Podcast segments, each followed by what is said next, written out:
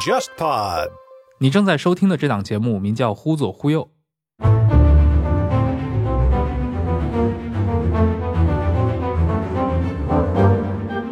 这是一档兴趣广泛的文化沙龙类播客节目，试图为中文播客提供基于经验视角的话题和内容。欢迎你在微信或微博上搜索“忽左忽右”，你会看到一个名为“忽左忽右 Left Right” 的公众号。我会在每一期节目上线后，在公号上发布关于这期节目的延伸阅读材料，并与听众互动，期待你的参与。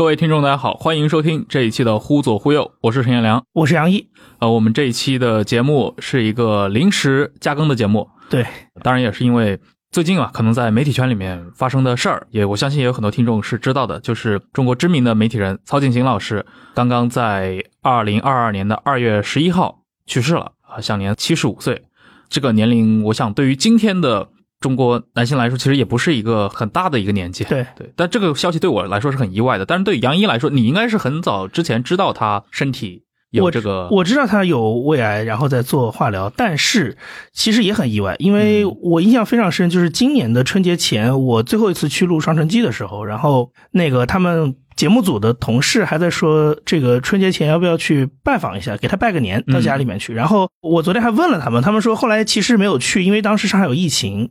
所以曹老师也比较谨慎，就说要么等，反正也来日方长嘛，对吧？就是哦过完年之后再去。那其实没想到，就过完年之后就没了。对，好像他也就是前两年突然查出来的。呃，应该就是疫情前吧。疫情前对，就疫情刚爆发的时候查出来，然后所以他疫情的那一年基本上都是在手术跟化疗，所以他那个时候就不怎么参与外面的一些活动了。嗯，对，曹景行老师和他的整个的家庭啊，在中国的这个新闻历史上非常的重要。对其实他经历了好几波的这个媒体的变革嘛。。对，而且为什么我们觉得还是要在互左互右里面很正式的来聊一聊这一期，也是因为其实杨一跟曹景行老师有很长的一个工作上的这样的一个联系。对你刚刚提到那个节目对吧？《双城记》，它是个东方卫视每周还是会播播出的的一个节目。一个节目，而且大家其实可以在台湾媒体上也可以看到这个节目。你要不像先向我们的听众解释一下，就是这个节目里面当时和曹老师怎么会形成这种工作上的这种联系？对，因为实际上这个节目其实应该是零八年的时候开播的，就是 SMG，就上海电视台新闻中心做的一个。它其实当时呢不只是台湾，其实是一个涉港涉台的节目，就是说当时的港台新闻组有一个这样的一个一周一更的专题栏目。那所谓的双城，当时就是指要么是上海香港，要么是上海台北。但是后来因为这个节目有了台湾的，其实主要就是中天新闻嘛，对中天电视台的合作之后呢，基本上这个节目到后期就已经是全部是以台湾的话题为主了。那曹老师是这个节目第一期的时候就是这个节目的主持人，嗯，所以他等于是一直很完整的，就是基本上参加到了、呃、可能五六百期吧这样子。那我跟他的交集呢，是因为差不多从一五一六年那个时候开始，然后呢，就是有的时候曹老师会请假嘛，嗯那因为我也认识那个节目组的负责的朋友，所以呢，他就说我那个时候你应该有印象吧？你认识我的时候，就我那时候经常去台湾玩儿，对，一年有的时候可能多的话去个三四次什么的。然后呢，他就说你可能有些事情你也蛮了解的，要不然就有一些话题就你来，或者是说就是曹老师如果请假比较忙的时候，就我来带个班。所以我其实是这么一个渊源，就参与到《双城记》。那后来其实就形成一个比较稳定的，就是曹老师他方便的时候呢，就是他来录，或者是一些比较偏时政话题的，就是他来录。对，然后一些比较偏一些软性的话题，或者是他没有空的时候，就是我来录。嗯，那后来到了他这个身体不太好之后那，可能我去的就会更多一点嘛，大概就是这个样子。对，我想就是这档节目，就《双城记》，其实听起来，当然现在电视影响力，就是你从电视行业里面出来，你知道，这电视影响力真的在互联网时代已经非常衰就微了。一塌糊涂，你知道吗？昨天我看没有一篇讣告提到过这个节目，但实际上这个节目是他最后就相当现在看了，就是生命最后十年其实最主要参与的一个节目，但是没有一篇讣告提到。就是 对，这这就是一个就是行业也在消逝，真的是对对而且我想今天可能包括像我们听众里面很多年轻人很难想象，现在还会有这样的一档节目，对吧？有两岸的电视人共同制作，你看这种描述啊，真的就非常的上一个时代。我们有时候也会感觉，对吧？这个整个的大的环境氛围好像某种东西正在消失掉。是的，是啊，的，但是《双城记》这个节目真的，你从一个形态上来说，很像一种它不像一个很当代的东西。对，而且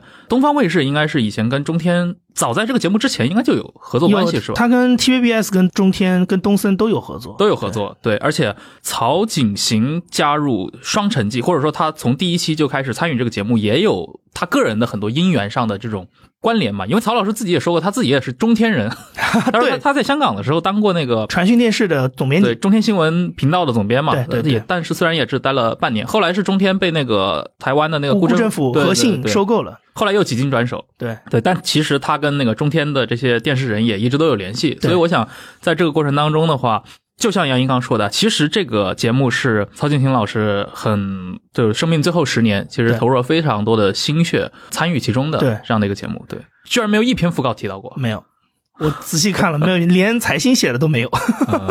好吧，就是因为曹景行老师其实挺有意思的，他年纪非常大，但是也是那个社交媒体的狂热，是的，是的，是使用者嘛，是他玩短视频啊，而且。他有一个非常著名的故事，就是他的朋友圈，那铺天盖地，铺天盖地，一天刷个三四百条。对对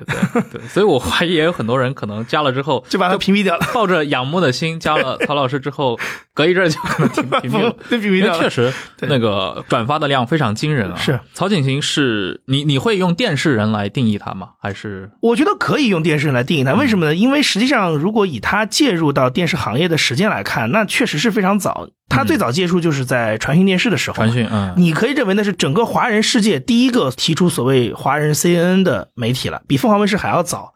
所以他基本上你可以认为就是他是跟着这一波基于卫星技术的电视新闻的发展一路走过来的一个人，所以那当然是一个电视，而且他其实被大家广为熟知还是因为电视，嗯嗯，要不我们可以先从曹景行。他个人的整个的一个跟新闻界，因为你也算跟他是就比较熟络的嘛，对，可以从这方面来聊一聊。他我觉得可能代表了有那么一类的媒体人，就是可能像我们这个年龄段的人在成长过程当中，尤其很多，比如说八零后、九零后，对吧？向往新闻事业，嗯，很多是受这一批人的影响的。对，他的整个的职业经历也非常的丰富，是对这个我们可以来稍微聊一聊。他的新闻之前的生涯其实应该简单勾勒一下吧，就是四七年生人，对吧？当然，他经过了基本上你可以认为解放之后的整个大的时代。他的家庭背景这块，我们留在后半段后面再说，太复杂了。对，就是他个人的话，其实就是主要的之前的几段，就是他因为是赶上了文革，他是个留守儿童，没错，从小其实没怎么见过父亲，因为他父亲呢，那就是我们后面会讲，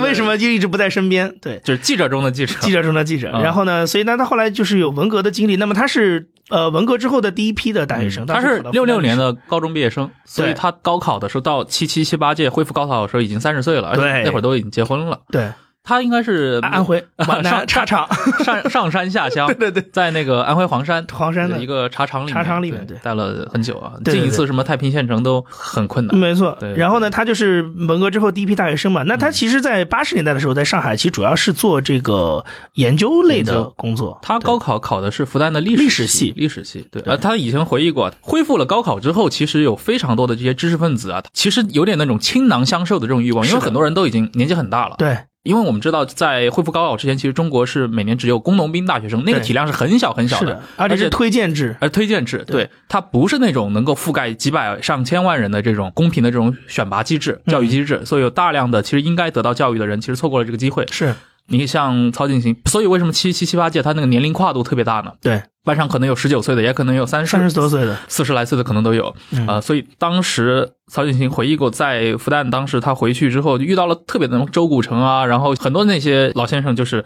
给他开拓了特别大的一个视野，然后他当然选择了这个历史这个方向。那毕业之后就在上海社科院，对，就度过了自己的啊，研究什么中美国农业啊什么 的，对对对对对对，就这块还是有点走那种，可能是那个年代的一些风潮吧。对对，研究外面的世界，是他应该是八十年代末。他就是八十年代对最后的时候去了香港，去香港。然后他的新闻事业其实是从他到香港以后开始的。他后来其实也回忆过这个事情，因为那个时候香港对于内地的这些学历的承认其实有很大的问题。然后他那个时候，因为你刚才提到，其实年龄已经不小了，对，那个时候应该差不多四十岁了，所以他也不想再去重新读书。其实跟他老爸进入新闻行业的时间差不多，差不多。对，他父亲是零零年生人，三七年入行嘛。你看，三十七岁去当记者，是的，父子两个其实都有点这种中年。转到来进入这个？他是四十二岁嘛，然后呢，他之前其实是因理论上来说就是没有任何的新闻从业经历，他只有他父亲的这个经历跟他有点联系吧，家族里可能有点可能。家书里面知道自己的父亲是一个很重要的记者。对他等于是到了香港之后，那么后来是因为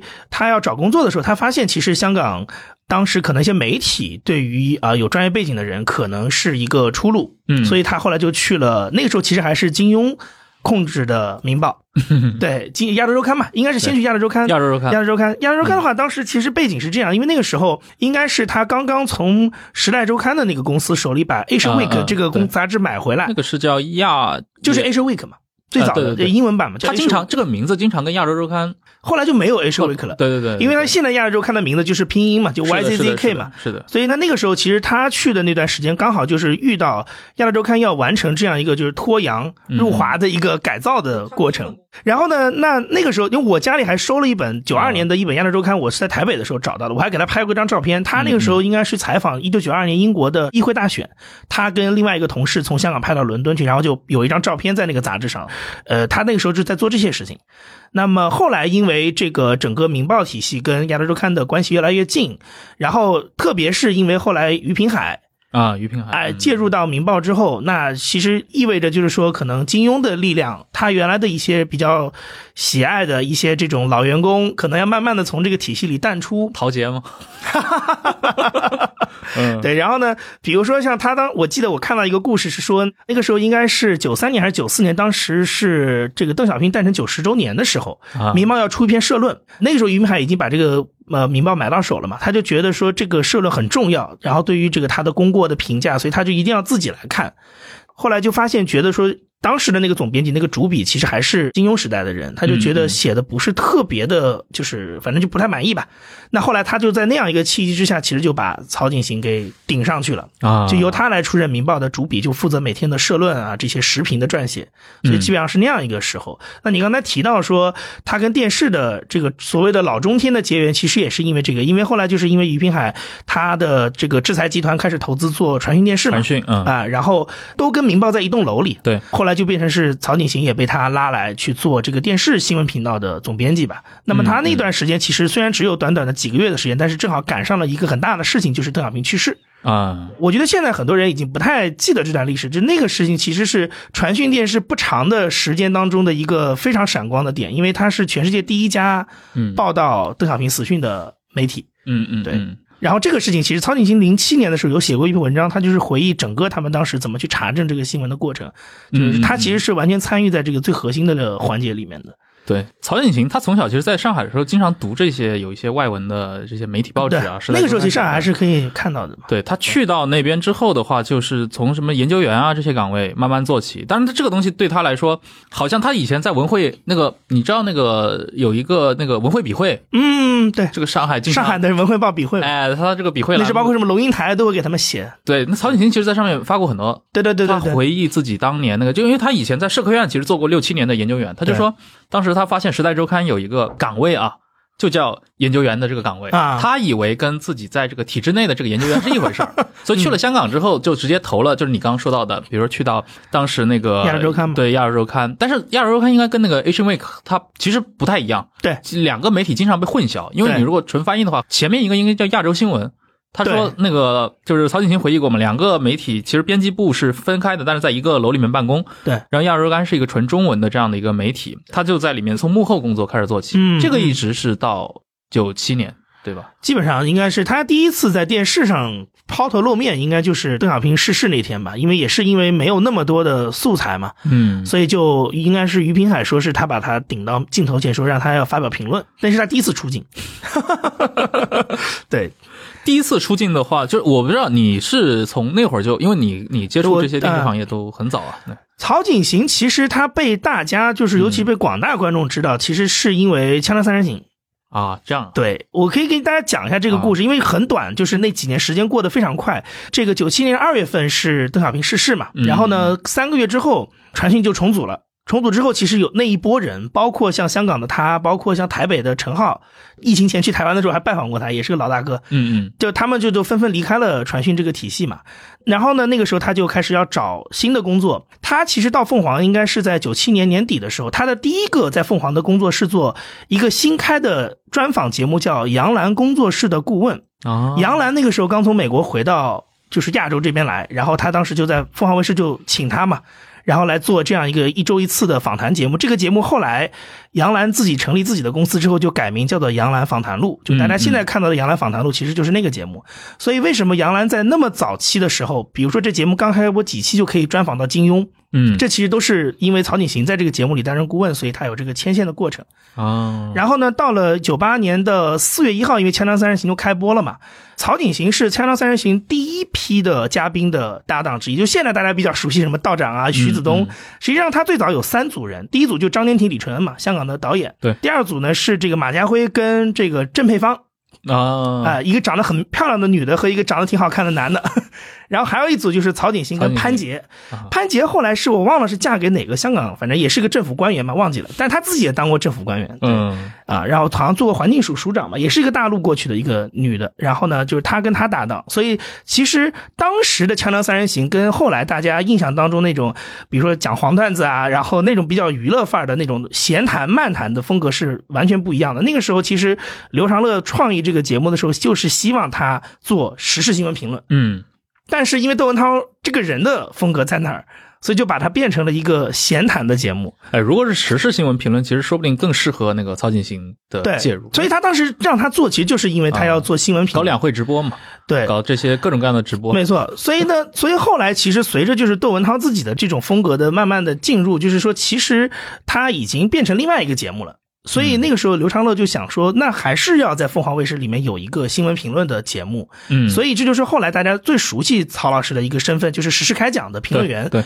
九九年的时候，他跟董家耀开始搭档做时事开讲。对，就是每周一到周五晚上就是硬的新闻评论。嗯，所以那个是被大家所熟知的，是在那个什么，就所谓什么一张桌子两个椅子嘛，然后是个最低成本的一个什么什么节目，一年能创造多少广告，这是这么来的。包括其实整个中国电视，你几乎可以认为整个电视上的评论的这套制作方法。包括这套风格都是从这个节目开始的。施永刚九零四呃二零零四年都写过一本很厚的书叫《解密凤凰》，就专门在讲这个节目是怎么出来的。嗯，对，就是这个，他对后面其实中国电视界，尤其是二十一世纪前十年的电视新闻的影响非常非常大。嗯，但我在想的是，你其实说了很多的这些，比如说这些录播节目，对于曹景行，对于在这些大众人群中的传播知名度的一个提高的影响，这个跟他自己的认知是符合的吗？因为我看他自己写的很多的专栏里面，其实他非常强调他的这个直播直播能力记者的身份。你看你的叙事跟跟曹老师自己的叙事，他认为可能那那工作是他最重要，但是是不是？我不知道你怎么理解我。我个人其实感觉啊，这个跟凤凰卫视自己的一个企业包装有很大的关系。因为其实一些这种日更的节目，你说你去讲说它的价值、它的意义，其实很快就被大家忘记了。对，但是电视新闻直播这个东西，其实通常都会写在新闻史里的。对，比如说像凤凰最有名的一些什么九幺幺的直播、伊拉克战争的直播，这个你到今天看，九幺幺，对你还是会记得它。南海撞击事件、阿富汗战争，什么零零年的台湾选举，对这些包括他，嗯他其实最早是那个嘛，那个南联盟大使馆嘛。啊，对对对，99他是中国中国可以说不嘛？那个时候就是做那个直播评论，所以其实他当然他我我认为啊，这个东西其实有的时候个人叙事跟这个东西是很有关系的，就他也会觉得嗯那些被大家记住的历史事件可能更值得去讲吧。嗯嗯，对对。那在之后你所了解的曹老，因为那会儿的话，你是作为狂热的这个电视观众 我都没有看他的节目，都是看凤凰出的书。啊，你是后来是知道这些，就是我我其实是了解凤凰这家公司比看他的节目多。嗯，对，嗯就我看他他们会自己写很多其后幕后的故事啊什么什么，所以他后来乱七八糟他后来又是怎么跟上海电视台这边？他是这样，他有一个比较主要的一个角色转换。第一个事情是因为零一年凤凰开了资讯台，所以他其实有专门成立了一个言论部嘛。因为一开始其实就是只有曹景行，可能稍有的时候会有何亮亮跟杨景玲参与一些实时开讲的录制。那后来因为有了一个二十四小时的新闻台。所以他们就把个人意见的这些评论节目把它扩大了嘛，所以当时就招了阮次山呐、嗯嗯。招了石其平，招了邱振海这些人进来，所以他当时是做那个言论部的总监，嗯，他大概做到零三零四年左右的时候，就开始做一些，比如说变化。那时候他做了几个事情，第一个是他到上海来帮助凤凰搭建了上海记者站，第二个事情是他零五年的时候开了一档节目叫做《口述历史》，那那个节目两个主持人，一个是陈晓南，一个是他。他其实那个时候在上海，其实专门会做一些上海话的。那会儿陈晓南自己在凤凰的那个节目《冷暖人生》也在做，也在做，也在做。然后他也去做口述。然后呢，呃，其实口述历史是《鲁豫有约》变成那个谈话节目之后的一个迭代，因为《鲁豫有约》在这之前是扮演那个比如采访文革老人的那个角色，对，所以后来就有要有个节目去接他这个位置，就是口述历史这个节目。那我记得我那时候就看过他，比如说拿上海话采访那种还活着的上海巡捕房的那种上海人的警察什么的。啊，然后你就全程得看字幕，因为就根本听不懂。但是就是他可以做，但他是上海人。然后呢，他从那个时候开始，基本上就慢慢的从一线每天的这种呃新闻评论里就慢慢都淡出了。啊，来做节目了，算是。对，而且那一年他在清华大学新闻学院开始有一个教职，嗯嗯，所以他整个人就搬到北京去了啊。所以他后来就做了《锦行长安街》，是一个一周一更的讲中国时事的一个。节目，然后那个节目也是，就是你刚才说的两会的时候，他也会被拉去做，所以基本上从那个时候开始，他整个人的这个工作重心就换到了内地来。那我跟他的最早认识的时候，也是从那个阶段开始，因为他零七年的时候回到上海，在华师大开了一个两岸研究所，在冯绍雷那个国关学院底下开了一个两岸研究所。我其实第一次见到他活人是在学校里面，对那个场合见到他，啊，然后就认识他了。所以我们那个时候办。比如说上海大学生电视节，我们当时想请老中青三代电视人来共聚一堂，就跟 Podfest 一样，我就请他来做老的那一代。啊。那一场。然后另外中的是陈荣，年轻的是谢娜，主持人是谢娜，谢娜啊。然后主持人是曹可凡，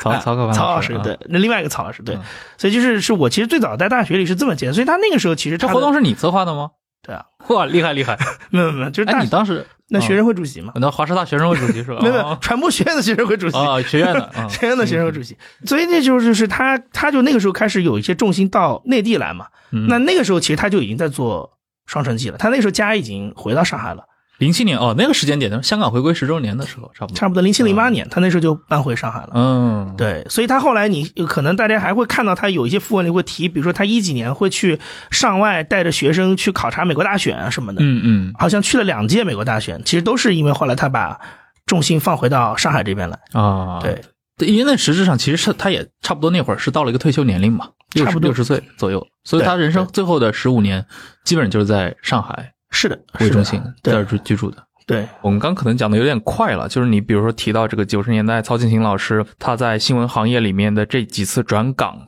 对，也涉及到了两岸三地的，对吧？这个电视媒体的一个改革，这个九十年代这股新闻浪潮，我觉得这个点其实很有意思啊。就是传讯这块，能不能我们再回去详细的讲一讲？我为什么前面会提到传讯电视这个事情？因为我记得特别有意思，有一次他们双城记录，因为对岸的是中天电视台嘛，嗯嗯，他们那次就在那个里面就说说说曹老师才是真正的老中天人，他比我们所有人在这个电视台资历都老啊。但中天这家这个新闻台当年在传讯时代，他。这个事情我觉得特别有意思，因为我每次看到他跟凤凰卫视后来的这个就是影响力之间的这个关系，我就特别觉得他特别像闯王，你知道吗？就是于平海当时办这个台就特别像李自成，怎么说？就是其实理论上他开了一个天地，嗯，但最后其实大家记住的是清朝，是记住的是满洲人啊，就为别人做嫁衣。对，就是因为他这家公司特别有意思，就是他是最早在中文世界提出就是说要开 C N 的原因，然后。当时陈冠中是他的这个股东之一，嗯嗯，然后呢，陈冠中后来还回忆过这个事情，他就是说，当时这个于滨海当时收购完《明报》之后，他就要做一个决策，就是这个公司还要再往哪发展，嗯，他们那个时候就觉得中国内地的市场很大，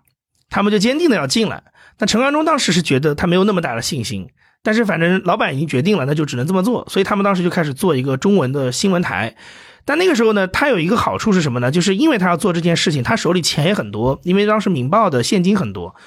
所以他就招了很多两岸三地非常优秀的新闻人对过来。实际上，这些人后来有很多的人就成为了凤凰的新闻部门的第一批人马。在这个他的经营不善，尤其是他后来那个加拿大的案底被翻出来之后嘛，他不是从《明报》主席的辞职嘛，然后内地其实很多合作都合不下去了。比如说那个时候，陈冠中还回忆过说，《三联生活周刊》。包括那个时候在当社长助理的胡淑丽女士所参与的《中华工商时报》，那时候于平海是已经投了钱进去的哦。但因为于平海在加拿大有八个案底，对被翻出来，所以导致我们这边就拒绝往来，所以他当时所有的这些投的钱得都没有落地，然后三联等于也过了好多年才变成一个就是才能出版发行嘛。但总的来说，当时应该于平海经营传讯，它不算是一个很成功的商业的实践吧？它。对，带来了巨亏，不然的话也不会卖掉嘛。后来其实周围的人，包括其实查建英在那个中国波普里也写过嘛，嗯嗯，其实很多人就是觉得他当时那个判断不太对，因为他就是说以他的个人关系，其实是很难打进中国市场去的。嗯嗯，但我觉得其实你看后来刘长乐他做的这件事情，其实我会认为那个时候北京这边其实还是能看到卫星电视这个东西的，以及未来的这种就是善用海外力量的价值的，只是他可能不觉得于平海是一个很合适的啊人选。所以他后来其实还是延续了这个路子。你看，对默多克九三年刚收购，从这个李嘉诚家族手里把这个卫星电视公司买回来。九四年，刘长乐就已经在颐和园的湖上跟默多克 开始谈判，去开一个针对中国市场的卫星电视频道的这件事情了。对，对，你要那时间点真是特别巧，俞平海应该丑闻爆出也是九四年，对，爆出来就是你刚提到的，而且于平海当时就是打退了默多克，因为本来是默多克想买《明报》的嘛。对对，后来那个陈冠中说，于平海一开始对于金庸的小说都没看过，嗯，所以一开始他去找金庸谈的时候，他们都要作陪的。他说他他就是谈的同时，他就会自己去读金庸所有的作品。他说见了两三次之后，他们旁边的人就不用去见了。所以其实他自己都不知道后来他是怎么搞定金庸的，就是金庸感觉像把他当自己亲儿子一样，就是把所有的都给他了，然后也没有给默多克。所以那个事情特别有意思，就是整个那个过程。但后来其实有好多人在那两年当中参与其中嘛。那其实最后其实你发现。就是刘长乐做的这个生意，是把所有的这些全部都收割下来了。嗯，最终能成事儿的是刘老板。刘老板啊，不过这个用于平海自己的话说，金庸和查良镛是两个人。他购买《明报》是向查良镛买买的，不是金庸。金庸先生，这个对吧这个我们要把这两个身份分开啊啊！但你你其实刚，我觉得可以也可以说一下，其实挺无聊的一个事儿。嗯，就刚说到那个于平海在加拿大那个丑闻嘛，嗯，应该就是七十年代偷了两百块钱的东西是吧？呃之类的。但是当时其实这件事情最主要发酵是因为加拿大要追溯这个事情，嗯嗯，那么导致因为他那个时候已经是一个上市公司的董事会主席了嘛，对，所以他就必须得要公开这个事情出来。对，就是就是一个体面人，然后被挖出对一个微不足道的过去的瑕疵的故事。对对对，嗯。但那个时候他其实做过一些，只有他做了做成了这个事儿。他那个时候作为一家外资，当时拿下了武汉有线电视网的经营权。嗯，所以后来其实为什么他在国内又想去做这个纸媒的生意，就是因为国内出了政策，外资不能做广播电视，他就把这个经营权卖给了中信。啊，所以他后来在现在在香港不是还有一家上市公司叫什么中国数码科技嘛？当时大家就觉得我怎么会有一个这样的公司？就后来很多人是觉得，就是因为很多外人不懂的人，其实觉得他跟中信关系好，所以他才能用一个国字头的名字做上市公司的名字。嗯，但是其实他背后的原因，其实就是因为他当时真的拿到了一个国内的，而且是算一二线城市的城市电视网络的经营权，但因为他后来有法律的原因做不了。他就转给中信了。他那个时间点错过这个事情，其实蛮可惜的。我觉得这一类的事情，只有在那样的一个没错时期才。其实我觉得这就是非常历史的偶然。就是如果当年加拿大那个事情没有没有爆发，现在的也许啊，三联生活周刊就会以。一个外资投资人的身份开始运营一段时间，或者中华工商时报，那也许对中国的媒体行业来讲，那又是另外一个局面。那会儿他其实也在一个起步的阶段，对，三联也就是从九五年、九四年才开始正式的对运转。朱伟之前是在人民文学当当编辑的，对对，之后才有我们现在看到的这样的一个。格局，对，那还处在一个钱这个的一个时代。是的，是的。但是呢，其实像他做电视的生意这个事情，我以一个后人的角度来看，我觉得其实在当时确实也不太可能，因为那个时候北京对于广播电视传媒的控制，在当时的环境下也不会像纸媒那么松。而且北京那时候是很明显的知道卫星电视的影响力的。我举一个最简单的例子，现在很多人都很怀念《我爱我家》这个电视剧，《我爱我家》的首播是在卫视中文台啊。他当时最早就是被这些北上广的一线城市的人看到的。其中当然就不乏一些领导干部。他为什么会在卫视中文台首播？哎，所以我就是跟你说，这个当中其实有很多很多，因为你就想嘛，我爱我家当时的顾问里有一个人叫王继言，王继言后来是凤凰卫视中文台的台长，嗯，就是广院那个圈子的人，就是他其实有很多错综复杂的关系在那个时候，嗯，就是他虽然当时比如说他公司的注册跟运营都在香港，但他其实对于内地的这种一线的城市的渗透是很多的，包括其实后来有很多人回忆嘛。比如说对于日本动漫的第一次接触，对于日本偶像剧的接触，都是因为卫视中文台。你像我一个三线城市人是很难想象这个事情的嘛，就是我家里以前只能看到中央台跟省台，你是不可能想象看到境外电视的。哇，这个真的蛮夸张的。对，我爱我家是九三年、九四年播的，九四年播的，所以它先是在其实是在一个香港的对在媒体上首播。你哎，你不要这么看，我认为啊，就像播客一样，你知道，它这是先通过一个一线城市的这种受欢迎的一个新媒体被大家看到了。嗯，因为他这种作品在当时其实是有争议的。我还有印象，那个时候很多人其实批判《我爱我家》很低俗的，因为觉得他都是在讲笑话，不是正剧嘛。啊啊，你懂吗？他是个喜剧，就很多国内的人是不能接受这个东西的。所以，他那个时候其实未必在国内第一次出来就能。他首先不可能他上央视，很多地方台也未必愿意播他。这个倒是，卫视中文台可能是个很好的选择，就既能被这个市场的人看到，嗯，还而且他还有机会能上得去。这这个倒是，呃，关于这个我可以的，你今天。因为今天大家的整个受教育水平都平均都很高嘛，所以看《我爱我家》，包括里面的很多这些政治讽刺性的这些元素，是文心宇扮演的那种一个局级干部退休后的这种，有时候他会故作那种拿腔拿调的这种干部腔调，就今天的人能理解，那是在玩梗。我真的遇到过，我亲戚丑化老干部对吧？有那种老头，不是他不是丑化老干部，他很讨厌文新宇，他觉得这个人就是个官僚气息很重的人。对我那个时候，因为情景喜剧在中国太新了，就没有人能理解，而且那个时候你要想。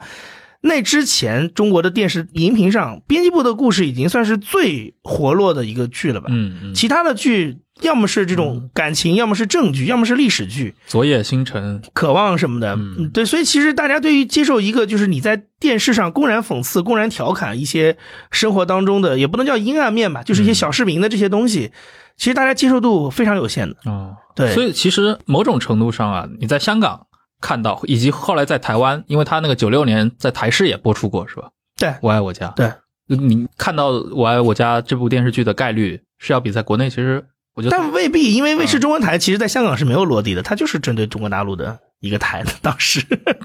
它主要的受众就是在大陆嘛。啊，对，但你得是安装了有线电视才可以看，是吧？呃，或者卫星电视。而且在九三年，当时李鹏的那个令出来之前，其实有很多的地方有线台里面是可以直接转播香港的卫星频道。对对对对。而且就算他那个令出来之后。你也知道，我小时候都有印象。对啊，就你可能过了很多年，其实中间还是有很多年大家是能看得到的。所以我就想，我其实是特别觉得，就是你看，像卫星电视，至于九十年代，就很像说，可能 BBS 或者是博客，至于零零年代，这种感觉是一样。它就是一群这个社会当中可能最先进、最不以地域来区分，对它更多的其实是以一个呃社会阶层来社会阶层，就那个阶阶层，他就会玩了这种新的东西，对对，然后产生一个影响力，然后它是隔着层的，就是这个圈里的人。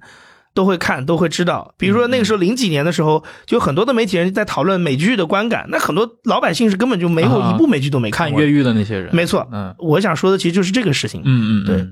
这很有意思。其实也是正好碰上撞上了那个年代吧。我觉得人都是这样，就应运而生，对吧？你跟人和时代相辅相成。对。包括像像曹景行老师，对他其实是以一个中年人的身份进入到新媒体新闻行业，而且是个新媒体，这电视是个新媒体当时。包括到一零年代以后，虽然他后来投入了很多精力在做电视，但是他也明显感受得到这个电视在这个阵地啊。对，正在瓦解，所以他他其实生前最后一年都在拍短视频。短视频，昨天我看那个《双城记》还把那个翻出来了，就是他最后一次在电视上露面，就是《双城记》六百七，我我也在里面嘛。嗯，我记得那次我我们我们俩我看到了，对那个照片，对，曹景行坐在左手边，左手边，你坐中间，然后右边是李翰嘛。对对对。然后那个照片是，就是我我的，我记得我录录像之前我还跟他聊过这个事，他就问我在干嘛嘛。啊。然后我就跟他说我在做播客，播客。他就问了一个事，他说你们多少人团队？我说大概十几个人。嗯，他说你们这个太重了。他说：“你看，我们原来在凤凰卫视创业的时候，那一个节目可能就一两个人，就是说，他说一个人可能盯两三个节目。对，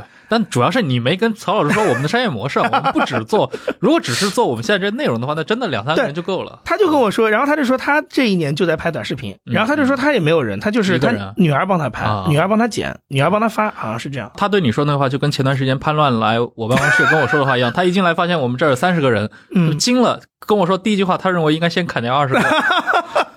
然后后来我跟他说不是这么一回事儿，我们做的这个数字音频其实还是有别的一些东西。对对对对对对，但做内容确实是，如果只是做内容的话，人数越少越好。其实对，现在看来是这样子。所以他其实还是蛮能跟得上时代的。其实他玩玩微博什么也很早。对对对，微博啊、微信啊，包括他最近两年用那个什么短视频的这些，是的，是的这些内容都玩的都蛮赚的。嗯嗯。那当然，我们今天讲了这么多关于曹景行老师的事情啊，顺带着又把他的这一批媒体人，主要是作为电视媒体人的这个经历和那个属于电视媒体的，大家可以看到从草创时代吧，对商商业的这种不同的并购嘛，国际大资本和国内的这些小团体，对吧？在风起云涌的时代，嗯今天看起来就恍如隔世嘛。对今天又把它重新勾起来聊了聊，但是我觉得聊曹老师的话是不可能不谈他的家庭的。是的，对，所以关于他那个了不起的家庭，我觉得节目里面还是可以再聊一聊。对曹老师他家里人很多，对吧？对，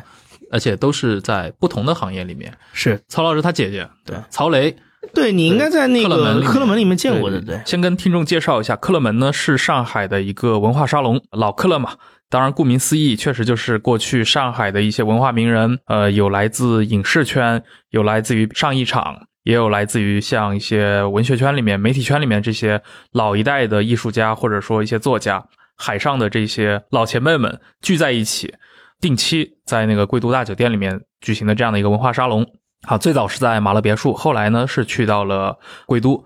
呃，我当时作为文化记者，也是承蒙当时克勒门的朋友邀请啊，所以就是忝列其中，在中间有那么几年的时间是经常隔三差五的会去到克勒门听这些老前辈们去做这些分享，其中就有曹磊老师。克勒门还给这些嘉宾们，其实偶尔会出一些出版物，比如说给也给那个曹雷、曹景行的父亲曹巨仁先生出过那个《上海春秋》一本书，嗯关于二三十年代的上海掌故。呃，曹雷老师对吧？这也是我国著名的这个艺术家、配音演员啊，上一场的。译制片厂，他其实最著名的一个声音倒不是译制片，是《大明宫词》里的武则天。对，我觉得这看过这个片子的人可能更多。对，对就出镜的是归亚蕾演的那个武则天嘛，但是声音是曹雷的。对对对对，曹雷老师。然后像曹景行，他跟新闻结缘，很大程度上就是因为他的父母，因为嗯，他的父亲和母亲都是很重要的记者，他母亲是战地记者，然后他父亲又是大新闻人啊，而且是参与到了。就五十年代很重要的这种两岸交流，对吧？所谓的这个打个引号，第三次国共合作的这个历史进程当中，而且其实谈他父亲之前，为什么要先把他的姐姐给 Q 出来？是因为实际上在对他父亲的回忆的过程当中，其实他姐姐输出的更多。是的，因为稍微可以跟听众分享一个，就是因为曹老师是四七年生人嘛，嗯，然后因为很快的就进入五十年代，他的父亲我们待会就会聊到，就开始从事一些比较特殊的事情，所以其实是家庭是聚少离多的。对，所以他其实从小对父亲的印象不是很多，很多都是通过后来的一些资料整理才慢慢的。他跟父亲可能前前后后加起来都没待多少天，对对对然后他主要是这个曹雷跟他的这个。是共处会更多一点，包括其实后来七十年代去澳门奔丧也是曹雷去的。对，主要能够有机会跟他的父亲见面，也就是五十年代那八九年没错功夫了，因为他是五六年第一次回就北上嘛，对然后到五九年最后一次离开之后就再也没有回来了。对那个曹巨仁先生，对吧？他是七二年去世的。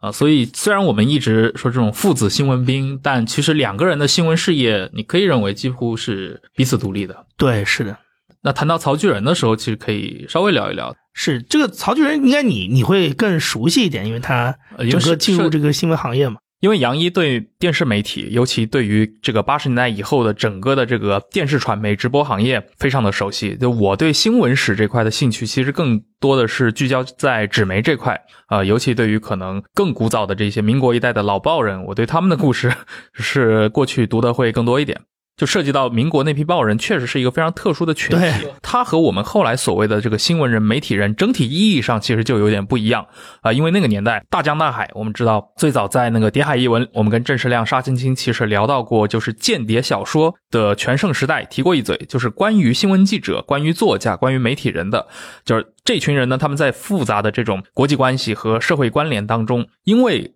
身份的原因，他会提供一个比较便利的这样的一个伪装，所以有大量的新闻记者其实是愿意在这种比如说政治力量的角逐当中去参与其中啊，有的是被动转入，但是有很多的记者他们其实是愿意主动去和这种政治人物相呼应吧，啊，所以说的难听一点，开玩笑啊，我们经常说。在媒体圈子里面有很多的双料间谍或者三料间谍啊，另一方面呢，就是说有大量的新闻工作者，对吧？在这种关键的历史节点中，会对某一个国家或者某一个地区的历史发挥出一些可能外界意想不到的一些作用。其实曹巨仁先生就是这样的一个人。他其实，在前面刚说到了嘛，中年才转职，从一个教学的工作进入到新闻行业去做战地记者，包括后来他的太太也是从他的呃本来是他的学生，后来也是受他影响进入到这个新闻行业。那三七年，呃，成为战地记者之后，到了四十年代末，曹巨仁是去到了香港。曹巨仁在香港呢是进入《星岛日报》当编辑，五四年的时候呢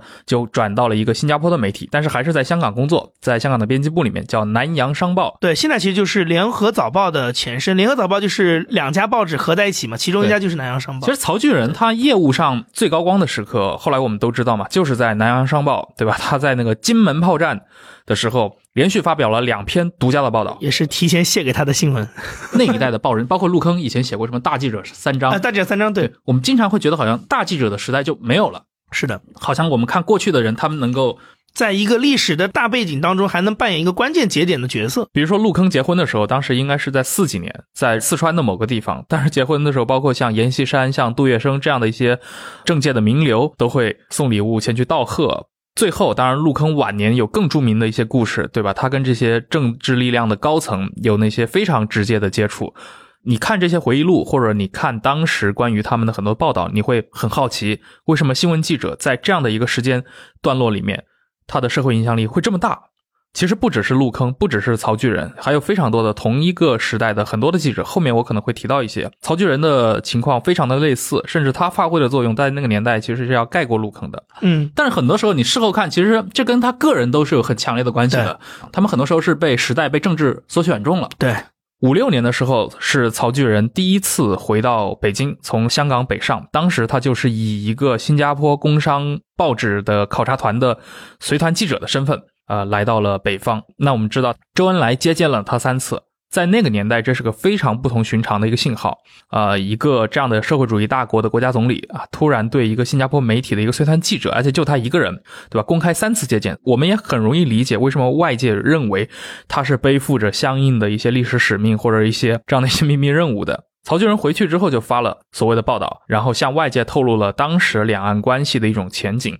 这个是曹巨仁在香港。在新闻史上非常特殊的一个地方，就是一个中转的节点。因为实际上，香港那个时候，你要想，两岸虽然在明面上是一个敌对状态，但是实际上，他仍然是希望建立联系。那那个时候，实际上我们后来看到他能建立联系的明面上的方式，其实就是两种嘛，一个就是通过一些新闻的渠道来建立联系，另外一个就是红十字会嘛，比较超然的红会，对对对，其实就是要么是媒体，要么是 NGO 这样的一些机构。啊，刚说的就是五六年的七月份，周恩来三次接见曹巨仁之后，曹巨仁就回去在那个南洋商报上发表了一篇在五十年代影响力很大的报道，叫《颐和园一席谈》，呃，和周恩来会见记。这篇报道应该是首次向海外传递的所谓，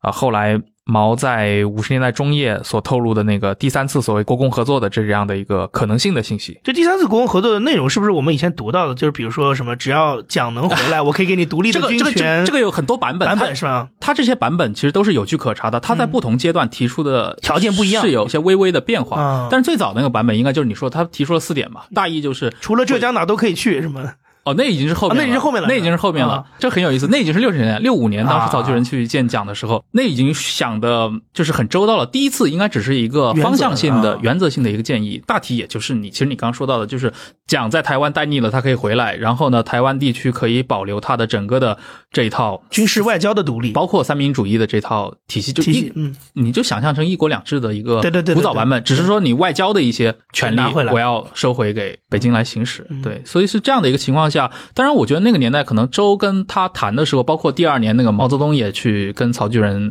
有过几次谈话嘛。那个年代应该是他们只是那种试探性的一个讨论，嗯。所以在很多问题上，包括曹巨仁其实也问了一些，就是你今天看来很难说很严肃的一个 这这样的提法是吧？一些问题，比如说如何安排奖。啊后来其实像周恩来在对外的一些，就是两个公司合并了，原来的人也是 CEO，他现在回来当什么，对吧？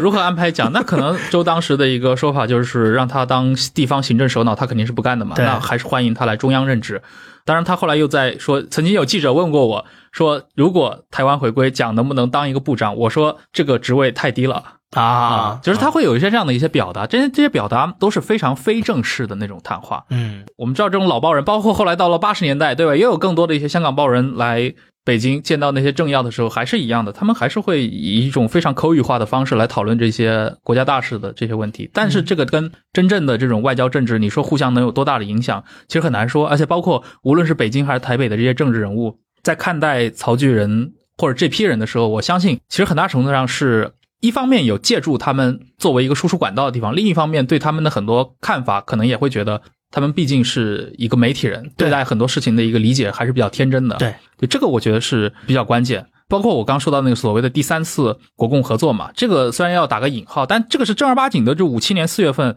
毛泽东自己说过的，嗯，对吧？当然，五十年代在不同的时代，他这个。语言包括一些说法，他的话语背景是很不一样。他五七年的时候，当时迎接苏联的那个苏联元帅弗罗西洛夫国宴上，他就说我们要搞第三次国共合作，而且这个晚宴应该是曹巨人参与进去了，因为他在五六年、五七年，包括后来到了五八、五九年，多次的每年应该都有几次是要飞到北京，包括参观国内的这些对于建设嘛，新中国建设的，一方面是新中国建设，另一方面是对于两蒋来说比较重要的地方，比如说奉化溪口呀、嗯，庐山呀，他们都让他去。多看一看，但是这个我觉得说这个其实可以说一个比较有意思的事情，就是为什么会选曹巨人？哎，是我也刚才想问，就是你刚才正好提了一个问题，他第一次这个就是相当于四九年之后，他第一次北上，居然就能跟周恩来见面，而且还见了三次，为什么周恩来要见他？就这个事情其实不是曹巨人自己能够决定的，当然后来很多媒体他会客观上去抬高新闻记者啊，尤其那一批香港报人，他在这个历史进程中的作用。比如说曹巨人，对吧？说他去主动联络北京，然后因为我跟蒋经国有不浅的交情，然后啊，我对祖国的统一也希望做自己的贡献，我来主动的来联络这个事儿。这事儿你说从意愿的角度，很多记者或者很多媒体人确实会想干，但是真让你干成了，肯定不是因为你自己的原因，他是跟整个五十年代中叶。中国内地和台湾地区的整个的一个社会大背景是有关系的。那五十年代当时，呃，五三年的时候已经进入了五年计划，那五六年正在这个五年计划的建设当中了。同时呢，朝鲜战争结束了，所以国内建设被提到一个比较重要的这样的位置。所以对台工作它的整个的方向是有个调整的。当时五六年一月份，全国政协开会，周恩来在上面宣布了一个新的方针，叫做力争和平解决台湾。啊，这个跟之前的整个的解放初期那种武力攻台的整个的一个思路就发生了一个方向性的变化。那在这个时候，其实需要对台湾去取得一定的这样的一个通道，对吧？所以当时从北京派了谁呢？就是派了当时的张世钊啊，老国民党张含之的父亲。对对对，然后张世钊是老国民党，对吧？同时又是建国之后是留在了北京的。张世钊就等于是背负了这样的一个特殊使命，他飞到香港去。那么他在香港当时见到的是国民党在香港的这个文宣和媒体的一个负责人，当时《香港时报》的主编徐孝言啊，所以媒体人真的很重要。这种来来往往的事情都是交给他们去办。哎，我可以插播一句，其实即使到了后来八九十年代的时候，其实两岸在香港的这个交流还是通过新闻也是这样子，就是所谓新华社香港分社跟这个光华新闻中心嘛。对。你想想，这费移民他干的事情是什么，对吧？那可能是大公报历史上最重要的这个总编辑。总编辑对，基本你就可以认为他是在香港的一个民间的统战部长，但他身份是大公报大公报的总编辑。对对，所以许孝言他当时是那个就是香港时报，香港时报是一个就是右派媒体嘛。对，他是国民党这边的。那个时候就是香港的话语体系当中的右派媒体指的是亲台湾的亲国民党的媒体，然后亲台媒体啊，左派的就是亲北京的媒体。是的。许孝言后来接到这个信之后，他就从香港去到台北嘛，他把北京方面的这些想法呀，其实汇报给了蒋介石，就是你刚提到的这些展望啊，一些这样的一些方针性的讨论，包括很多人后来也在讨论这个联系当中，对于蒋触动最大的，应该就是关于他家乡的那些消息，就奉化之木庐依然，溪口之花草无恙。还蛮感人的哈，因为其实五十年代两蒋退居台湾之后的很多传言，说他溪口老家的这些祖墓啊，包括蒋的生母，包括蒋的第一任太太毛富梅，就是蒋经国的生母，说他们墓都被刻意毁坏了。那五六年这次传递这个信息，其实就是释放善意的这样的一个过程，告诉他其实那些消息都是假的，你们的木炉、你们的这个家乡的这些东西，我还替你保留着。所以在那之后的话，等于两蒋接受到这样的一个讯息，他就需要有人能够向北京去反馈他们的一个想法。这个时候，曹巨人才真正的浮出水面。那他能够被选中的最核心的原因，就是他和蒋经国，他和这个大公子是很多年的一个熟人。那他跟台湾之间的这个关系是？我们前面刚说嘛，就是曹巨人他是三七年才从教职转入去做记者。那后来他做记者的时候，就是当然这个只有历史的巧合啊，他去到了江西。呃，我们可以稍微介绍一下，就是 曹巨人其实早年跟那个鲁迅也有交情啊，他那个给鲁迅写过传记，然后他写传记远在鲁迅去世之前了。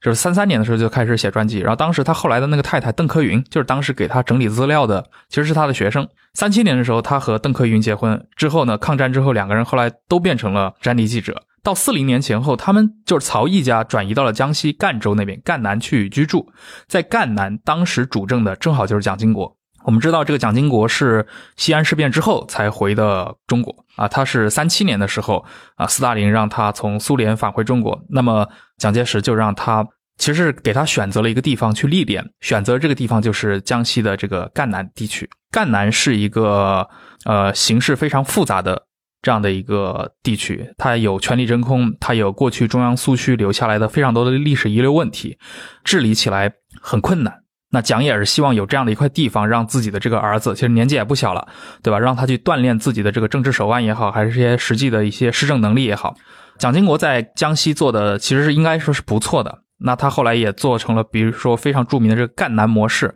对吧？在那训练青年干部，呃，相对来说治理也很稳定。所以像曹巨仁那会儿，其实就长期在赣南生活，他的一家。那蒋经国当时也知道曹巨仁了。他们在四零年之前已经有了不少的一些直接的接触，甚至两个人在一些业务上或者说工作上是有一些策应的。因为曹巨仁是记者嘛，然后在文化圈又有自己的一个影响力，啊，后来蒋经国就是把他请出来做这个《正气日报》啊，当然这个是后来四一年的事情。这个日报是不是就是蒋经国邀请他来主持这个？对，其实就是蒋经国要做一个地方的一个机关报，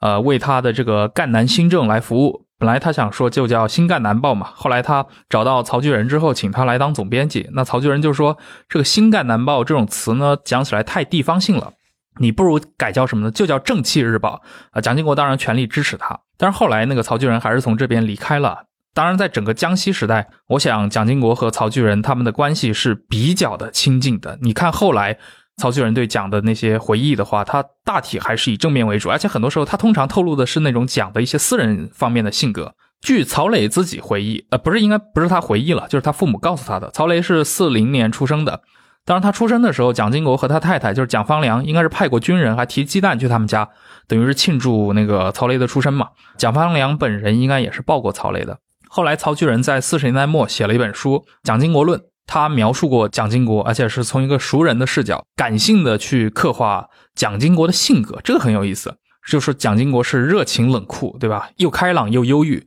又有什么黎明气质，又有这个黄昏情调，是感受一下这种描述啊。对，但是实际上这本书到后来在台湾就是两蒋时代的时候，其实也是一本禁书。后来毛见了曹巨人的时候，找那个曹巨人想要这本书来看一看。其实毛就是想当时。要了解一下，对吧？小蒋到底是一个什么样的人？这个人内核的这个性格是怎么样子的？因为他跟蒋有这样实际的接触，他的这种刻画，包括我们后人来看的时候，会觉得他切中了一些很关键的点。比如说，他说“观人察智”，对吧？要先察其平淡，后求其聪明。就说金国这个人呢，聪明有志，但平淡呢，这个人肯定是不甘于平淡的。就你说这个对蒋经国的描述啊，我就想到后来。刘一良啊，你肯定知道江南江南案江南案嘛？那个江南在美国被蒋经国手下的情报局的人干掉了。这个事情后来引发了一系列的这政治地震。刘一良就曾经评价过蒋经国，他形容蒋经国用了十来个字，我印象非常深刻，叫什么呢？激动起来，涕泪滂沱，冷酷之时，大动杀机。你可以想象一个这样性格的人，对吧？他后来接管了一个这样的政权。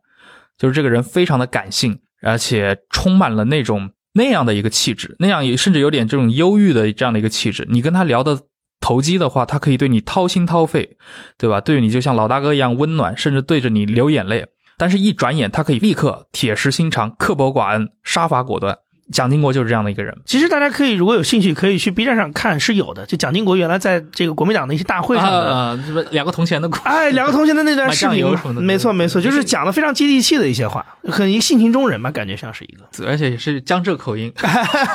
全国的居民同胞们，对，真真的是这样。所以其实从这个角度上来讲的话，是蒋经国选中了曹巨仁，选中曹巨仁的唯一原因，就是因为一个历史上的巧合。呃，因为三十年代末他们在江西的那样的一个接触，你比如说，你同时代的很多的记者，他没有这个机会，他没有这样的运气，对吧？他其实就错过了这个事情，所以这某种程度上也是后来塑造曹巨人神话的一个很关键的力量吧。就是大人物的一个 想法，很多时候就对其他的人物，他可能就塑造成了你一生中最重要的一些高光时刻。呃，五六年，台北接受到北京释放的这个信号。那么两蒋需要做回应，那蒋经国就想起了当时在香港的曹巨人，他派人到了香港，把这个想法给了曹巨人，然后曹巨人呢，用一种其实就是写家书的形式，写了一封信给自己的太太，当时在上海的这个邓科云，然后在那封给邓科云的家书里面，他夹了一封信，这个信是给那个邵力子的，这个信里面才有我们刚说到的那些台北对于呃北京的这些反馈啊，可能的一些想法在里面。那么邓克云把这封信收到之后的话，他就把这封信转给了邵力子，邵力子呢又递给了周恩来，啊，这样的话就整个的一个通信的联络才被真正的打通。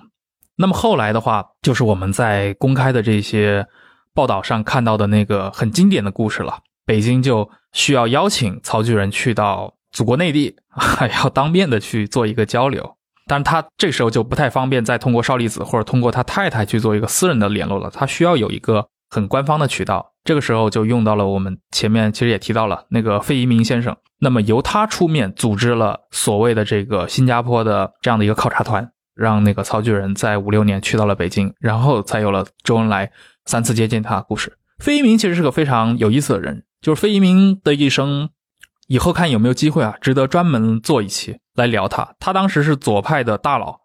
在香港，在各行各业吧，非常吃得开。甚至他的故事到后来八十年代，对吧？如果我们去关心，呃，关于香港的这五六十年变迁的历史的时候，包括一直到后来的基本法草案的起草，你会发现这个费老的身影在里面时隐时现，而且非常重要。就是大家可以想象这样的一个人，对吧？就是五湖四海道上的朋友们都要给他几分薄面。建国后，很多回去的一些华侨啊，在海外或者在香港地区的，在华人世界有影响力的这些人，都是通过他的一个接待工作，然后经香港回到内地。比如说华罗庚，对，比如说那个马师曾、马连良，对吧？于振飞。但整个故事其实到后世，我们今天可能会讲是媒体人或者说报人在那个年代发挥的作用，但是你聚焦到曹巨人个人的真实经历里面。其实他是被政治给卷入进去的，是大人物，对吧？大人物的手指指到了他头上，所以他就承担了这个工作。我觉得他这个东西的，而且他这种偶然性其实是有很多推波助澜的东西。你比如说前面你提到了，就是他跟这个蒋经国之间本来是有一个相识的，但后来其实大家也是通过一些，比如说呃西方媒体的报道，我看到有资料是说，通过西方媒体的报道，其实才发现说有一些从两岸之间交流的这些信息是从一个叫曹巨人的身上 发现出来的嘛？对对，所以他其实这个卷的过程当中，我觉得也有一些，甚至都不是说。红蓝双方可能还甚至还有一些白方黄方，对吧？但大家都选择了他。当当这样一个名字被大家顶出来的时候，其实他有就不得不做，不得不做了。就是有点什么呢？就是你历史中的人物，他的投影啊，哎，就是他的影子，往往比这个人物本身的肉体要更加的伟岸，是更加的庞大。是，就是你对他来说，可能他完全可以是一个纯粹的秘密的行为，但是被当时《时代周刊》或者被一些美国媒体对渲染了之后，你立刻就成为了一个很重要的一个人了。没错。对，五六年七月份，周恩来三次接见，然后第二年的话是四月份，当时又是应邀，对吧？去到北京，而且这次是应该是毛亲自接见了。对，啊，之后又安排他参观祖国的这个大好河山，对吧？也去了什么庐山，去了溪口啊这些，他又继续回到香港之后，当然他那那那段时间也一直在香港媒体上。发自己的这个大陆的这个手记吧，相当于手记，他那叫什么？北行北行小语，北行小语写了好几本，北平二语、北平三语，反正都是五十年代写的。但是今天我们去看这个内容的话，这个还是必须要提一句啊，就是应该是受当时整个的文宣气氛的影响，另外也跟就四十年代末到五十年代中后期曹巨人个人的一个立场倾向的关系是有关的。其实我们要去看的话，当时五十年代曹巨人写的这几本书，基本上我们很难说它是个非常客观的关于中国内地的报道，因为里面基本上是无条件的去歌颂也好，或者说单方面鼓吹新中国的各种各样的政治运动，或者说一些呃建设上的成就。他对五十年代发生的那些比较负面的这些信息，尤其当时中国老百姓可能遭遇的一些不那么愉快的事情。其实，在这里面是完全没有体现的。那么，作为一个记者的话，这个当然我们公允的说是有问题的。这个我都可以给你一个就是非常普通人的一个视角啊。我的外公其实是本来是安庆老家的嘛，嗯但他后来为什么会去到原来是我老乡，对我原来是你老乡就我拿这个例子来，大家马上就能感觉到为什么是会这个样子。他当年为什么会选择去淮南？那时候淮南其实在整个安徽，在中国的经济环境都不是很强的一个，整个生活环境不是很好的一个地方。但他当时第一次去淮南的时候，就是所谓的煤矿接待他去参观一些，比如说工人食堂啊，嗯嗯嗯，这个到井里面去看看啊，被骗了，招待所里住一住啊，他觉得 哎这个地方好啊。好，经济也好，有煤矿，对吧？嗯但是你真搬过去真的在那边扎下根来，你就知道日子是真的苦。嗯那当然，这种参观工作都是被安排的嘛，就是所谓的这波江金村。没错，呃，曹巨人其实当时就面临这个情况嘛。是其实他的那个什么《北行小雨》，前几年国内都出过出过，一直在出版，对可以说他很早就出过，现在到最近几年都有再版。大家如果去看的话，会发现，比如他当他去观察到所谓的反右运动的时候，或者观察到一些经济建设的时候，包括一直到最后到了五八五九年，我们其实国内已经生活的很困难了，对吧？三年那个困难时期了，已经到。但是他在香港发表出来的那些，基本还是描述的是一个歌舞升平的一个中国内地，其实跟当时的真实的情况是有出入的。嗯，当然，这个能，我们也很难单方面去责怪曹巨人嘛，因为他个人能做到的很非常有限。我相信他自己后来是有这个感觉的，因为他在在后来的一些文字中也也流露出了这些嗯这样的一些想法、嗯一些体感。包括他很有意思，五六年他第一次去到北京，后来他写了一些，他回台北给胡适写了一封信，嗯嗯嗯，他说：“胡先生，你不要再去听那些海外反共媒体的这些什么污蔑了，对吧？就是北京的出版市场自由的很，说胡先生的书在北京到处都可以买到，到处可以阅读。对，但但我相信，可能在五十年代早期的时候，真的是真的是这样对对。对，而且实际上我都听过家里人的回忆。你像上海这个城市，其实基本上甚至连反右都就市面上市况上反右的影响都不大。其实真正的就是文革以后六十年代中叶才有比较大的变化的嗯。对，是的，是的。生活方式的改变不会那么快的。这个就像什么？就像五六年那个包，他通过张世钊向台北传递的那个善意里面，对吧？说说你们奉化溪口，我们你们这个两蒋的祖墓，我们保护的很好。但实际上到了六十年代，红卫兵该砸还是砸了，是的是的尸骨也都是无存了。对这个历史就是这样，它不是只发生在某一天，它这个历史是流动的。而且五十年代我说到曹巨人，当然还是要说到他的高光时刻啊，就是五八年到五九年哎这段时间，对吧？台海风云突变，金门炮战，金门炮战是一个非常有意思的事情。呃，在今天，我想很多的一些社交网络内容媒体都讲过金门炮战了，我们也不用再去很详细的讲这个事情的前因后果，反正大家听众知道，大体上金门炮战它就是一场政治作秀，对吧？它的目的是对美，而不是对台。那么曹巨人发挥了什么作用呢？就是毛泽东在决定这样的一场政治大秀的时候，让曹巨人提前把自己的意图传递给了台北啊，让蒋介石知道了我在干什么啊。这是曹巨人在这个过程中发挥的最重要的一个作用，甚至可以说是他一生中扮演过的最重要的一次角色而且由于这个又不是以一个密信的方式传递，它是发在公开报道上的，啊，发在南洋商报。所以其实从明面的角度来说，也成为他个人新闻事业的一个高光时刻嘛。他连发了两篇就是独家新闻，北京提供给他的嘛。后来，如果是谍海译文的听众的话，可能也听我们提到过，中国历史上曾经有一个叫中调部，这个部门存在的时间非常长，是那个周恩来直接领导的，它存在了五十年左右，在一九八三年的时候被撤掉，然后合并到了今天的这个安全部门这块。中调部五十年代办公厅副主任叫徐淡如，他有过不少回忆啊。徐淡如最有名的一件事情是一九六五年的时候，当时他跟那个李宗仁的大秘程思远接触嘛，后来就通过一个很复杂的路线，把李宗仁先生邀请回了北京，参与了新中国的建设，对吧？促成了李宗仁的归国。那么五六年，曹巨仁第一次去到北京，以这个新加坡代表团随团记者的身份去北京做采访的时候，在机场接待曹巨人的两个人里面，一个是邵力子，另一个就是徐丹炉啊，所以这个身份很特殊。当然，当时徐丹炉肯定不可能用自己什么中调部，包括他在总参也有任职，不是用这些身份，他用的是自己统战部办公厅副主任的身份来接待的曹巨人。啊，徐丹炉后来就回忆说，金门炮战开始的时候，当时毛主席、周总理还有那个陈毅副总理都接见了曹巨仁，并且让他赶紧回香港去搜集那个海外对于金门炮战的这样的一个态度的反馈。啊，那徐丹炉自己呢就被派到广东，就到了广州去蹲点，去接收那个曹巨仁发出的信息。那曹巨仁的信息给到广州之后，徐丹炉就在广州给那个总理办公室那边打电话。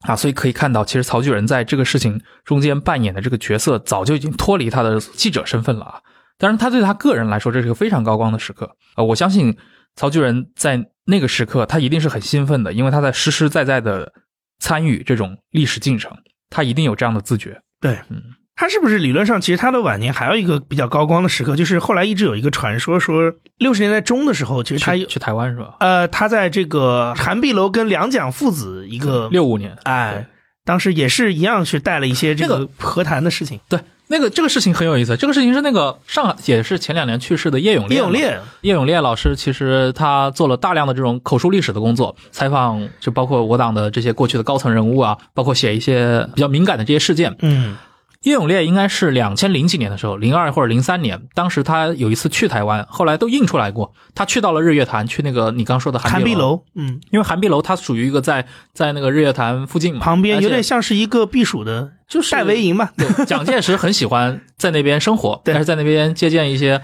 就度假的时候借鉴一些这样的一些要人啊。对对对。对对，叶永烈在那边拍了好多张照片。韩碧楼里面有非常多的那种黄铜的名牌，名牌上刻一些历史事件。这地方是有他那个照片是吧？有有有发了，你其实就是可以理解成我们去看博物馆里面有经常那种文字牌嘛，对对对对对，会解释这里发生了什么事儿。其中他拍了好几个就是跟曹巨人相关的。是他是什么？就是民国五十四年，就是一九六五年的时候，七月份，当时两蒋父子都在韩碧楼，就听取了你刚刚提到的，就是曹巨人密访北京的一个报告。当时曹巨人是从北京，但这个东西是一个传闻啊，没错，是一个真正是个传闻，无法考证的。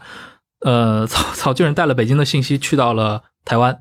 然后具体的信息是什么呢？希望形成一个台湾与北京关于和平统一中国的谈判条款的一个草案，当时叫所谓的叫六项条件。六项条件对，其中第一条就是说，蒋介石仍可为国民党总裁，并且可以携带旧部返回大陆，嗯，也可以就最早杨一说到的定居在浙江省外的任何一个省区。对，就是 等等吧，等等等等的。但但当时有个很有意思的东西，就是当时好像曹巨人是给蒋介石也说了，说北京方面其实有个更直接的建议，就是倾向建议，说我们建议这样，你可以也可以可以不这样。对，就什么呢？选择江西的庐山作为蒋介石的汤沐邑，嗯，对对对对对，原原原话就是这样子。汤沐邑对没错。汤，沐邑这个很有名，对。对，而且你要想，汤沐邑其实是一个周天子时代的这样的一个诸侯去觐见周天子的话，周天子会在自己的这个王邑里面特批一个地方嗯。作为这个诸侯，比如说就是汤沐邑嘛，就是汤就是那个温泉那个温泉那个汤，对，嗯。沐就沐浴，对吧？嗯。邑就是封邑，嗯，就这样的一个地方，就给到这个诸侯去办理一些生活日常啊，包括自己打点这对东西。然后这种词一定是毛泽东自己定的，只有他这种 没错，熟读经史、熟读历史，他把这种东西周时代的这种典故用在这么重要的一个嗯，信息输出当中。所以汤沐邑这个真的是印象非常深。那我现在就换一个逻辑来讲，为什么刚才就是陈彦良讲的这个细节，就是大家印象会非常深的原因，是因为。呃，这个六项和谈条件其实一直都是两岸之间的一个传言，虽然它字字句句写的很清楚，但是两边从来都没有承认过，认所以其实外界一直想找证据，对证明它存在过。是的，所以曹巨人在韩碧楼的展览馆里出现照片这件事情，就被大家认为是一个很间接的证明，没错，就也许他真的谈过这个事情。对的，对。而且你想，这个我觉得可能真的是跟台湾那边的一个想法有关系，他不希望留下这种文字的没错，一个证明嘛。而且在韩碧楼，好像当时叶永烈还发过一张照片，我觉得非常有意思。当时曹巨人带过去的这些文件和密信当中，有一封毛泽东写的写的诗是送给蒋介石的。嗯当然，全诗是什么我不知道，写了一首《临江仙》的词吧，嗯其中写了一句那个叫“明月依然在，何日彩云归”。他化用了那个就宋朝晏几道那个嘛，当时明月在，曾曾造彩云归。就你像毛写给蒋一个这样的“何日彩云归”，嗯，我觉得这个意图也是非常的明显，对吧？但是这个真的就是一个纯粹的一个政治传闻，嗯嗯，对。到今天好像也很也很少有个定论是的，是的，啊。哎，关于传闻，其实其实还可以谈一个啊，嗯，就为什么曹巨人五九年之后对，就没有再来过内地了，对吧？再没来过？嗯，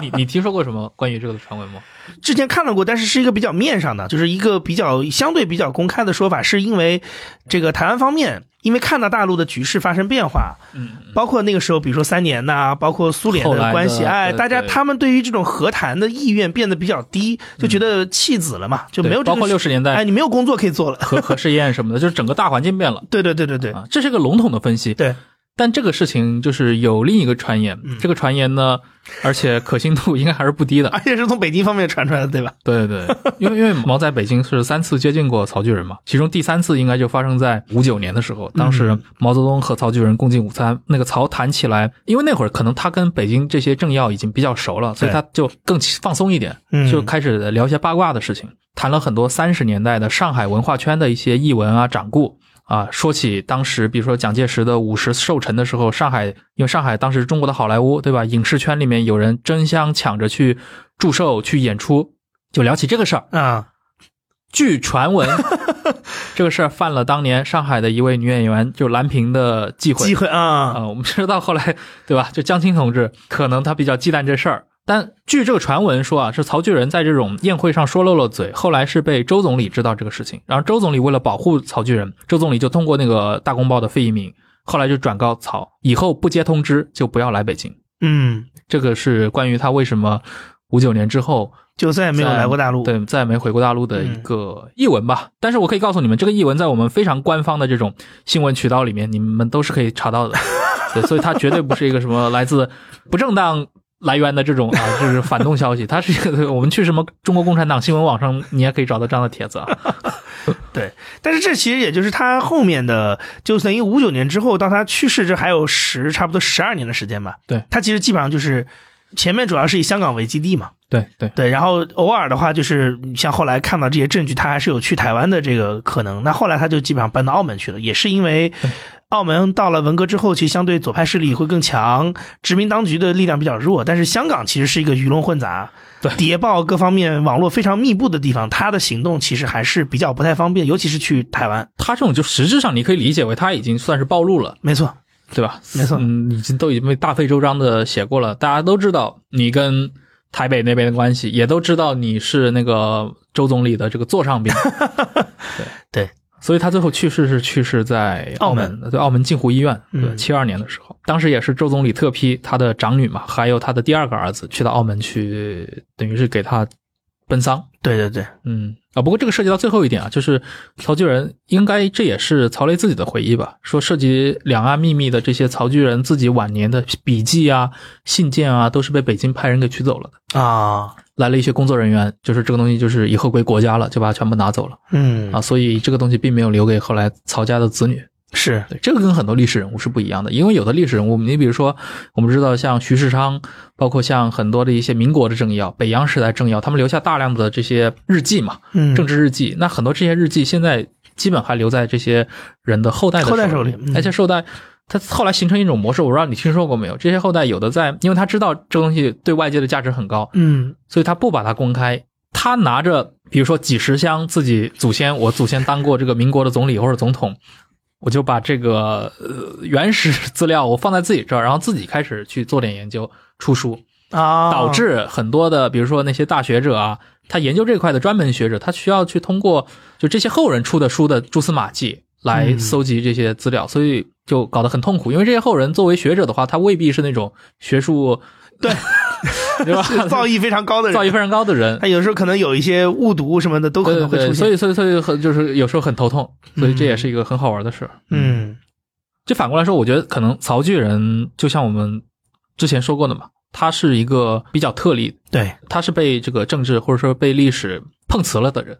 如果他没有三十年代在江西的那段经历，或者说当时主政赣南的不是蒋经国，那也没有后来的这些事情，是对吧？也不是说作为香港的这些报人，你个个都有机会。你像罗福，包括像费一鸣，包括像后来的我们知道民国时代一些很有名的一些记者，龚德柏啊，嗯，这些人，他们都很难真正的去触及到最高的权利，以及在这些真正的非常重要的历史事件当中扮演一个角色，这是很困难的。但是反过来，我们也可以看到，在建国之后。香港其实成为了一个文宣工作相对很复杂的一个地方，而且其实它一直到甚至到回归之后的一段时间，都还是很重要的一个阵地吧。其实这个故事一直到九十年代嘛，嗯，你都还是会发现，比如说北京方面还是要去在香港去做一些布局。其实我们前面谈到的凤凰，你可以就认为这是这个布局的一部分嘛。对，因为在香港它也有，比如说传媒行业的这种市场化发展，或者是说新技术的。介入嘛。那香港在老的报的时代，它是一个核心；它到了新的电子媒体的时代，它又也变成了一个核心。而且它的位置正好就是处在两岸之间。因为我们其实后来看历史，是你要想到的事情是，两岸通过香港来进行，比如说定期接触，甚至是做一些这种啊所谓的白手套的谈判。其实这个历史一直到九十年代，对，都一直保持。台湾解严之后啊，大陆改革开放之后，都一直保持着这个传统。对，所以香港那一代其实孕育了非常多的这种，就我们今天称为就是大记者。没错，有有一点这种感觉，对吧？罗福也好，包括像那个，无论是左翼的还是中间偏右的这批人，包括后来还有一些，你像像陆坑他们属于就是后来去到香港的，对，呃，这批媒体人们也是一个时间节点，就跟我们前面说到的，像曹老师他自己在九十年代经历这个电视改革，对吧？他应运而生，加入了凤凰，包括他经历了，包括像老的中天。对的那个时期，其实你想他为什么后来？我们回到前面一个大的话题，为什么他会要做晚年会做《双城记》这个节目？嗯，其实你也可以几乎可以认为，就是他是九十年代之后两岸之间的这种，尤其是台湾，你要考虑到，嗯，大陆这边的体制可能并没有特别大的变化，但台湾其实在八七年之后的十几年是发生了非常大的他的政治体制的改变的，对，就进入民选的时代，所以其实他那个时候刚好。九六九七年开始介入到这些电视新闻的采访当中的时候，他也基本上是全程的参与了所有，包括九六年第一次，包括第一次政党轮替，所有的这些零四年的两个两颗子弹等等等等，所有的这些他都是在现场，嗯，都是在现场的，所以其实也是他跟整个台湾那边的，包括各个政党之间的关系跟人脉是非常丰富。嗯，我觉得他某种程度上你也可以认为吧。虽然我觉得时代不太一样，但是他跟他父亲做的是一产生类似效果的事情。因为在九十年代的中后期，其实对于这些民主的细节，或者说台湾这种所谓新时代的细节，其实大陆这边想要了解的话，它的渠道也并没有那么多。所以通过像曹景行这样的一些凤凰卫视这样的一些中间渠道去了解台湾到底在发生什么变化，它的民意有什么转变。他的政治格局有什么变化，对吧？是不是谁还那么重要呢？什么什么样的抬头还那么重要呢？对吧？是不是有些新的人，其实在里面扮扮演的角色更重要？其实那个还是很重要的一个渠道跟窗口。嗯嗯，对。好，那我们今天其实用了一期节目的时间来，也是借着这个曹景行老师去世，咱们来谈一谈关于他，关于关于他的这个家庭，他的父亲，对吧？是。以及我觉得可能他和他的父亲背后所代表的这两代。算是媒体人，这两代，他父亲算老报人，他算是这代电视人，对吧？在今天的可能网络时代，都认为是一个有点，其实已经过气了的这样的一个媒介了。呃，我们传统概念上的那种媒体人吧，对，传统概念上这种媒体人，我觉得还是一个很值得借这个机会来聊一聊的。是对，其实过去一直关于就我刚说到的，像费一鸣也好像这个曹巨人也好，对吧？他们的故事。你说实话，放在《谍海译文》里面讲，好像也可以。是，但我想，其实很多时候，毕竟涉及到那样的一个年代嘛。是啊，很多话题也不便在今日做过多的一个讨论。但是今天借着曹景行老师先去的这样的一个时机，我们。有这样的一个机会坐下来聊聊这些东西，然后或者让更年轻的一些我们的听众，呃，也借着这个渠道了解到那段历史，产生更多的一个兴趣，去了解那一批人。没错，我觉得也是挺有意义的。好，那我们今天就把这期节目献给曹景行老师，啊，也感谢各位的收听，感谢杨怡的分享，谢谢大家，嗯，拜拜，拜拜。